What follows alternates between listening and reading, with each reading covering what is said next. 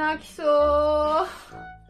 日々これ、口実はい、ということで始まりました。日々これ口実ポッドキャスト。お相手はたぬきご飯の堀と。森凛こと。大村小町です。よろしくお願いいたしますよろしくお願いしますさっきの話なんですけど、急に雨が降ってきたんですね。うん。今日晴れだろうと思って傘を持たずに家の外に出たら土砂降りじゃないんですけども大粒の雨が降っていたんですね、私の家の前にバス停があってそこからバスに乗ろうと思ってバス停で待ってたんですがそれより前に待っていたご婦人が見かねたのかそっと傘を差し伸べてくださって。ご自身がもともと指してるものを？そうです、そうです。特に何も言わずに、そっと、トドロみたいな、そっと感じてて、な。んか、あれ、雨止んだと思ったら、その傘で、ありがとうございますって言って、阿佐ヶ谷行くの？そうです。ん？って。ん？ってちょっとのうなずきをくれただけで、そっと差し伸べてくれて、ものの1分ぐらいでバスが来たんですけど、バスに乗り、そのまま降りたんですけど、もちろんその最後もありがとうございましたってお礼を言ったんですけども、ああいう時に何かそっと渡せる飴でも持ってりゃよかったなと。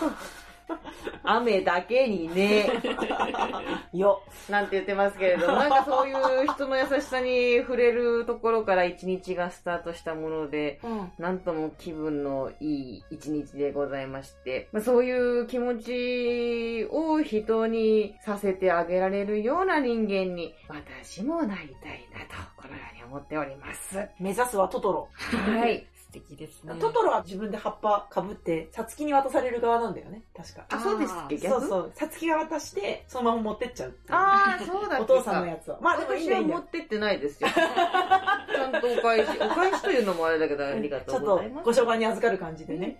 うん上品なご婦人になりたいもんですね、本当にね。うんいい話だね、それは。とっても気持ちが良くて、なんか震える感じ。本当に泣きそうになっちゃって。まあ、ちょっと今日寝不足っていうのもあるんですけど。それもあって、なんか人の優しさに触れたら、とても泣きそうになっちゃいました。ということで、今週のラッキー食材のコーナーこのコーナーは厚生労働省認定管理栄養士森凛子がおすすめする今週食べたらラッキーかもという食材をご紹介するコーナーです。では、凛子ちゃん、今週のラッキー食材は何でしょうか？今週のラッキー食材は、メロンです。エッチな時に流れる音。メロン メロンにはカリウムがたくさん含まれています。カリウムはナトリウムとバランスをとり、体液を均一に保つ大事な物質です。うん。汗をかくとミネラルが失われがちなので熱くなってくるこれからの時期におすすめでございます。うん。ちなみにですね、うんメロンを食べて舌がピリピリするよとかいう方いらっしゃると思うんですけれども、うんこれはタンパク質を分解する酵素、プロテアーゼの一種であるククミシンというものの働きです。うん食べても害はそんなないですけれども、うんイガイガしちゃうと辛いですので、うん無理はしないでください。アレルギーとかじゃないんだ。アレルギーの人もいますね。結構。そうかそうか。で、ナトリウムと一緒にバランスをとっているといいっていうことは、生ハムメロンは最高ってこと？確かに。そうですね。ね塩分だもんね。いいですね。ただ生ハムメロンは、うん。日本のメロンが美味しすぎて、日本で食べると美味しくないらしいです。へー。そうか。美味しくないメロンと、しょっぱい生ハムを組み合わせると美味しいらしいです。へー、そうなんだ。じゃあちょ、ちょっと悪いメロンがある。そうです。なんか日本のメロンはすごく甘くて、うん。そのまま食べて美味しいので、生ハムと組み合わせるとちょっと微妙らしいです。そのまま食べた方が、はい。美味しくできてるってことだ。そうらしいです。へー。メロンといえば茨城。ああ、そうですね。なんですよね、はいメロンの産地で、メロン農家がたくさんいらして、もう今、お取り寄せなんかしたら、農家の方も喜ぶんじゃないかと、このように思っております。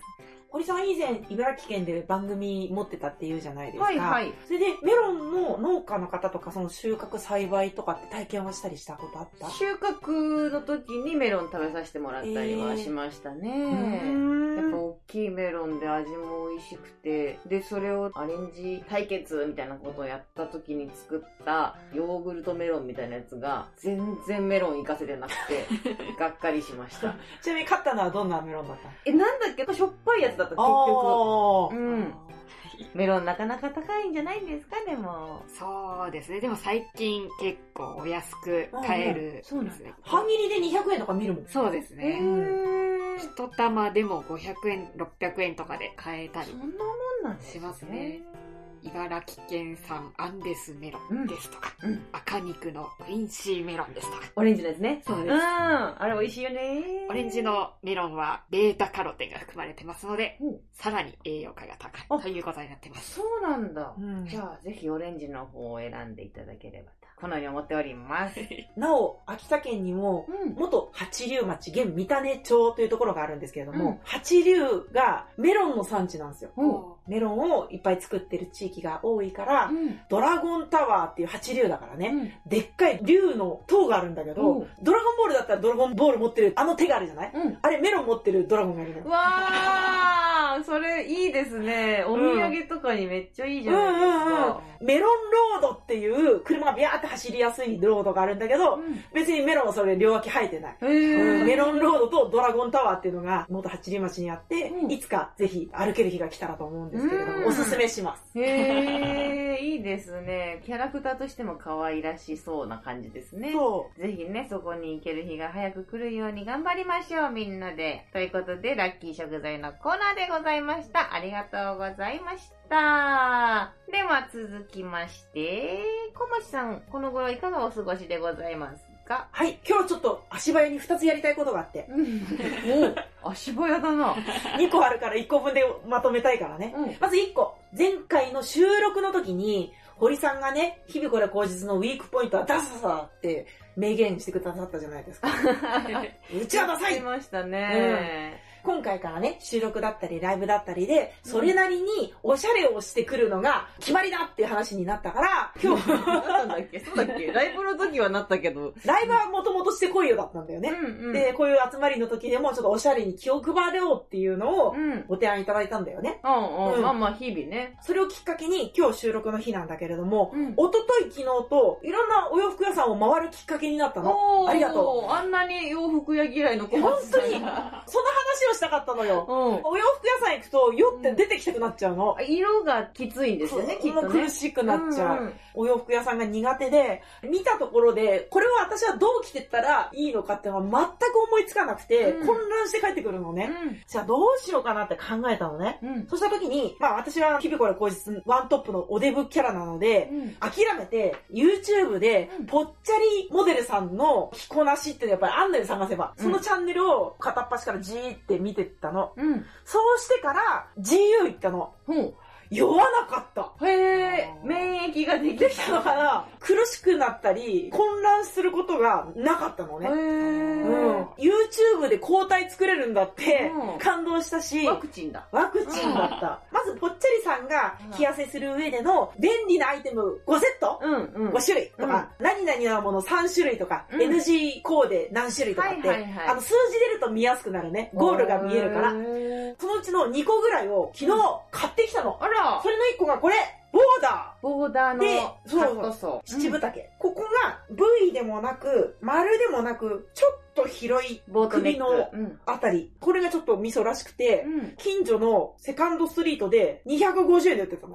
おー、安いですね。さすがはセカスト。他のお店とかでもちょっとボーダーで首周りが横広いっていうやつを探したけど、なかなかいいぞってものが見つからなかった最後の砦のセカンドストリートに、これだってのがあって、うん見つかって、しかもサイズもあって、250円で嬉しい、うん新しいの着れて今嬉しい、うん服楽しい。あー、よかったですね。免疫をつけるが大切だったってことが分かったよ。これを探そうができると酔いづらくなるうーん。という経過報告ですが、うんまあ、まだまだアイテムは少ないが、着こなし方は知らないが、ダサいは続くと思うんですが、うんスタート地点に立てたかもしれませんが、どっかで諦めたらごめんね。はい。っていう話。まあでもよかったですね。そうだね。闇雲に探すよりも目的を持った方が行きやすいってことですそね。そうだね。なるほど。うんもう一個。はい。新コーナーお映画を語ろうおこのコーナーは視聴者さんが増えるかもしれないハッシュタグをつけたいがためのコーナーです。うん。うん、なんかで検索した時に、うん、映画を語ろうのハッシュタグで伸びたっていう人がいたので、うん、うちも真似しようと思って、うん。内容はお任せしますので、映画さえ語ってればよい。うん、映画を語ろうまず私、好きな映画、大複製。大複製。お大福の大福に星で大複製。ほジャッキー・チェン、う。うん。サモハン・キンポうんー、。ユンピョウなど、うん。かつての香港映画の大スターたちが揃って、うん。日本で撮った映画なんですよ。へー。うん。だから最初、どこかな、読売なのかわかんなかったけども、日本の遊園地みたいなところで、観覧車登ってったり、忍者ショーに割り込んでって参加したり、で、時々通り過ぎていく日本人も、うんキャーとか何とか日本の言葉が出てるんだよね日本の地下鉄とか乗ったりとか。それがすごくて、簡単な内容としては、香港のマフィアさんが日本に潜伏しているから、警察が探しに行くぞっつって来たっていう話なんだけれども、はいはいはいジャッキー・チェンは警察、うんユンピョウも警察、うんサモハン・キンポーはちょっと悪いことして囚人なんだよね。でも、ジャッキー・チェンがこのミッションには友達の力が必要だって、うん。警察の能力を駆使して、早くサモハン・キンポーを出所させるんだよね。うん。他の可愛らしい仲間が合計4人ぐらいいるんだけれども、うんそれぞれの立ち位置で悪い奴をどんどんどんどん追い詰めていくっていうのがアクションもあって楽しい。かからおすすめです。もともとその香港映画が好きなんですか？ジャッキー・チェン好きだったの。へあの、ブルース・リーの映画をもう見てムキムキだなとは思ったけれども、私はジャッキーがコミカルなシーンがいっぱいあるから、うん私はそっちの方が好きで、うん。あ、好きって思ったきっかけになったのが大福星でした。うーん。ので、お試しください。はい、うんありがとうございます。私、香港映画一個も見たことないから、うん全くわからない。でもなんか好きな人多いですもんね、ああいうのね。ね。はい、じゃあ次、堀さん。はい。映画といえば、まあ、一個目に言うんだったら、やっぱりこれになっちゃいます。タコと魔法の絵本。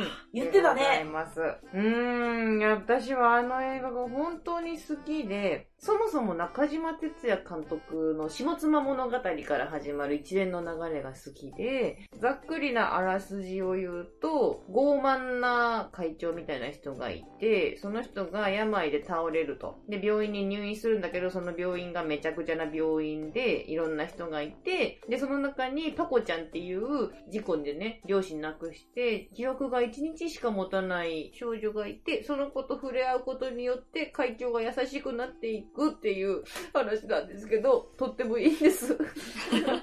とってもいいんですよ。心が病んだ時それ見て回復するって言ってたもんね。そうなんです。泣くために見る映画で内容をこんだけ知っていて、開始30分からずーっと泣いているんです。みんな素敵なんです。パコちゃん、綾川ウィルソンちゃんも、役所広司さん、その会長のおじいさんも、小池栄子さんも、土屋アンナさんも、劇団ひとりさんも、妻夫木聡さんも、みんないいんです。色も綺麗だし、見てても楽しいし、あの、中島哲也監督といえば歌っちゃうじゃないですか。歌っちゃうんですね。随所に歌が入るものが多いってことね。つい歌っちゃうんですけど、木村カエラさんのね、途中で出てきて、なんでなんでっていうタイミングで出てくるっていう。いいんですよね。ぜひ皆さんに見ていただきたい一本でございます。ちなみになんかあのミュージカルバージョンっていうのもあって。ミュージカルバージョンもなんかいろんな意味で面白いんでぜひ見てみてください。はい。最後、りんごちゃん。はい。私はですね、一番泣いた、いや、泣いてはないんですけど、うん。泣きそうになったあ映画は、風立ちぬなんですね。あ。ああ、ジブリ映画だ。最初でも映画館に見に行ったんですけど、うん。寝ちゃったんですよ。あらら。意味わかんない人が出てきて、飛行機の上に立ってて、それが夢なのか現実なのかわからなくて、うん。もう私も夢の世界に誘われてしまって、処理追いつかなくて。はいうん。寝ちゃったんですけど、何年かしてから家で見たんですね。それがすごい感動して泣きそうになったっていうのはあるんですけど、うん。また一から見直そうっていう気持ちになれなくてですね。え、なんで？それが、私映画が苦手なんですよ。うん。長時間見続けるんだって思うと、うん。もう見始める前に頭が疲れちゃって、うん。感動的な話だっていうのが分かってるのにもかかわらず見ることができない。それほどに映画が苦手なんですね。そのきっかけとなった映画がアメリカ版ゴジラなんですよ。アメリカ版ゴジラ。1990何年とかの映画だと思うんですけど、うん。当時私は小学1年生ぐらいだったと思うんですね。その時に家族でドラえもんの映画を見に行くよって言われたんですよ、夏休みに。うん。で、私はわーいって嬉しくて行ったんですね。うんドラえもん好きなんで。うんそしたら満席で見られなあくてでもアメリカ版ゴジラの字幕だったらうん席が空いてるから見られるよって。うん。で、結局それを見させられて、字幕追いつけないし、子供だから。うんうん怪獣が暴れてパニックになってるし、うん。置いてけぼり感を感じてですね、うんうんそっから映画が苦手になりました。えー、ガッツイラそうです。今でも覚えてます。あの、卵が孵化するところ。えー、そうなんだ。はい見たことないなニュルっとしたうん粘液みたいなのが出てきて、えーあの瞬間はちょっとテンション上がりました。そこでテンション上がったんだ。リアルだなって思って。字幕いらないしね、そこね。そうですねん絵だもんね。野鳥図鑑で卵が帰るシーンの写真が載ってたのと一緒の感じだなっていう印象です。結局、風立ちぬは最後まで見れるのはまだ先になりそいや、見ないと思います。多分、本当に見なきゃいけない状況になったら見ると思うんですけど、う。うん。多分自分からは見ないと思いわまざわざねう。ーん。空に憧れてのやつ？す。そうですう。ん。なんかジブリのは松任谷由実が合うよね。いいですね。うんいいですよねうんうん。素敵。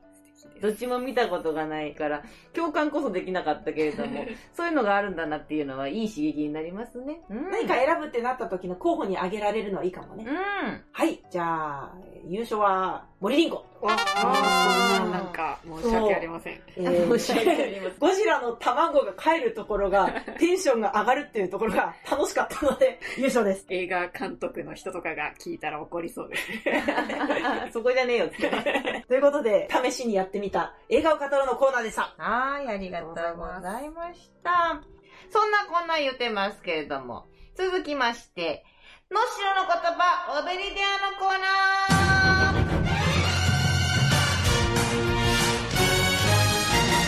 おめでとおめでとうこのコーナーは、能代ふるさと PR 大使大村小町が本州僻地、秋田県能代市の言葉をみんなに伝えるコーナーです。それでは小町さん、今週の能代の言葉は何でしょうか？今週ののしろの言葉。忍者忍者。忍者みんじゃ、者。これ何でしょみんな、う違う。こっちみんな。違う。あっち行け なんじゃこれ。連想ゲームじゃない。えーヒントは、家の中のどこかです。場所の名前。じゃあ、お手洗い、お茶の間。ぶっ上がりかまち、何それ 正解は、台所、キッチンです。キッチン水回りですね。忍者。あー、みんじゃね。うん。じゃあ、忍者を使った例文はこちら。忍者さずっぱしあった皿っこ洗ってけだった。はい。みんじゃぱずっぱしやって皿っこ洗ってきやった。忍者さずっぱしあった。忍者。みんじゃさずっぱしやった。皿っこ洗ってけだった。皿っこ洗ってけだった。これなんて言ってるでしょ台所でお皿洗ってまーす。う惜しいでもそんなこと。台所に来たんだったら皿ぐらい洗ってきなよ。ニュアンスはもうお二人とも当たってますね。ん。えー、忍者さずっぱしあった。台所にいっぱいあった。皿っこ洗ってけだった。お皿を洗ってくれたんだね。おー、優しい方だったんだ。ありがとうが続くんだな、これの後は。うんうん口調がきついから、リコちゃんの言ったようなヒステリー系が残る闇を言ってしまう。わかるよ。秋田県なのか、能代なのか、言葉強いですよね。私が強い説もあるかもしれないけど。そうなのかわかんないけど、でもこのテンションなんだよな。うん。ついつい冷蔵庫にコーラを取りに来た子供に八つ当たりしてるのかと思っちゃいまもうした。ちょっとね、もう台所来たんだったらもう皿ぐらい洗ったらっていうことね。そうですはーいって言いながらゲームしに戻るんでしょ。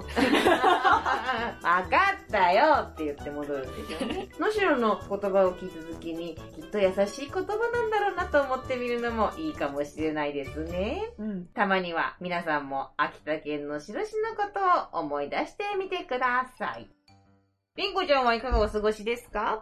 そうですね。私はずっと洗脳されてたんだなと思いまして。何があったの？小さい頃から目玉焼きがあんまり好きじゃなかったんですね。へなんでだろうって、また最近考えてたんですけど、ずっと。うん醤油をかけてたからなんだなって思い始めまして。どういうこと？目玉焼きに醤油って合わないって思うんですね、私。私も思うよ。え？油で弾いちゃうし、かけても流れ落ちちゃうし、うん。しょっぱいし。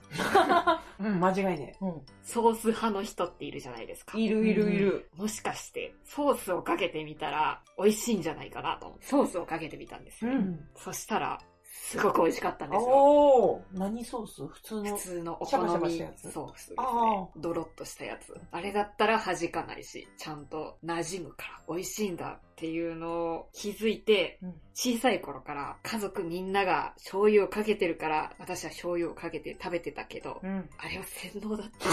それ以外の選択肢をね、示してもらえなかったもんね、その頃。醤油をかけなければならないという考えにとらわれすぎて、うん。私は目玉焼きを嫌いになっていたんだと。うん。ソースをかけるのが私なんだっていうことに気がつきました。それはソースが美味しいんじゃない？なんでしょうね。うん醤油がとにかく合わない。そ醤れ、油目玉焼きと？目玉焼きに醤油。醤油は好きなんですよ。うん。醤油は美味しい美。味しい。でも、目玉焼きに醤油は違う。へえ、私めっちゃ醤油派なの。ああ、ツルツルして流れ落ちちゃうじゃないですか。うん。あれが気に食わないんですよ。え、流れ落ちたぐらいがちょうどよくない？わあ、さすが風流な。ペタってついてると、その味、それこそソースのがかけちゃったらソースの味しかしないじゃん。そうですね。そうでしょ？え、じゃあさ、いり卵にはさ、何入れるの？塩。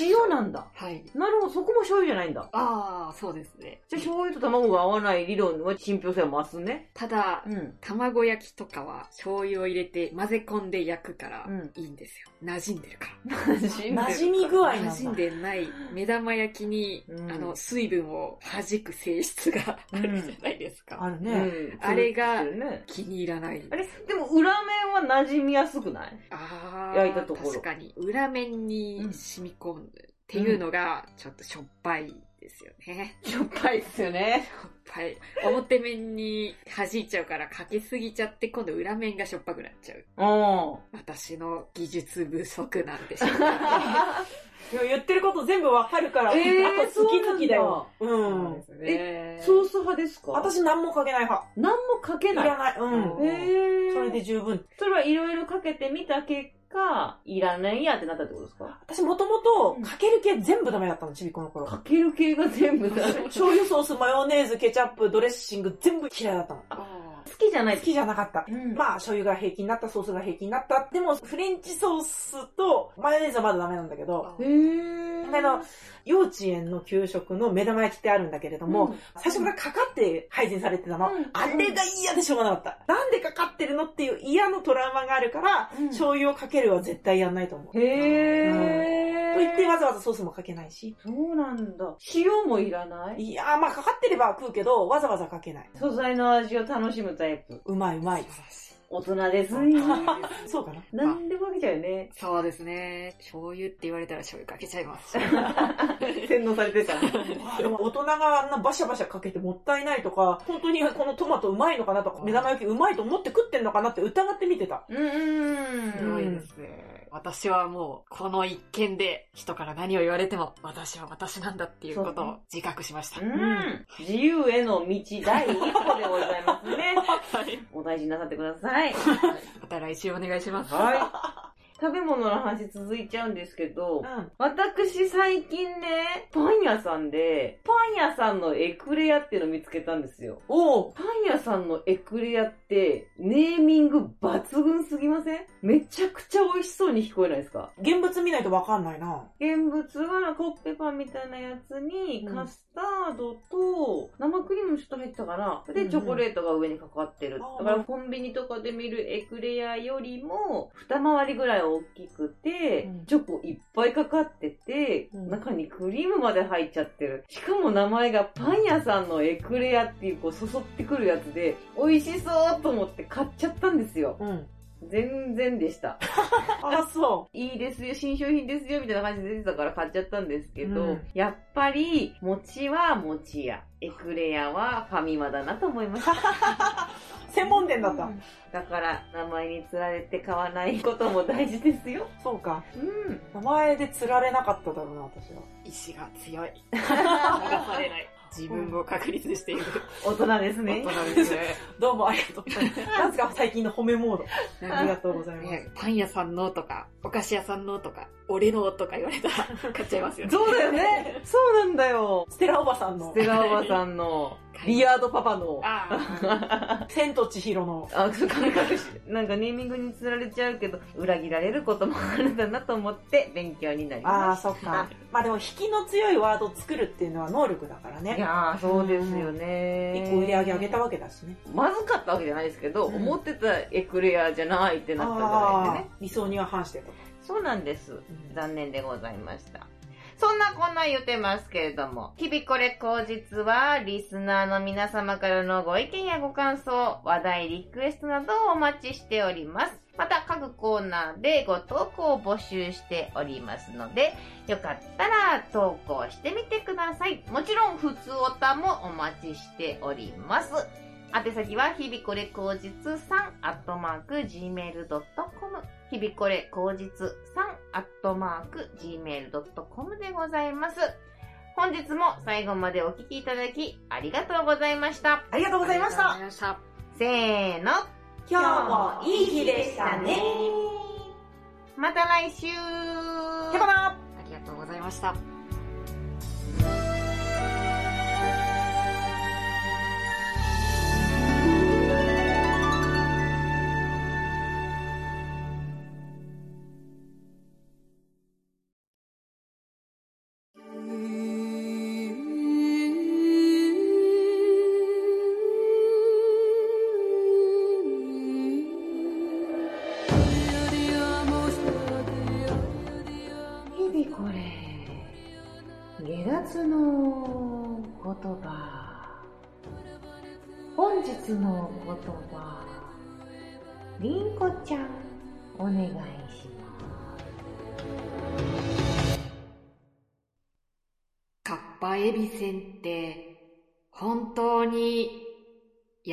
れないし、止まらない。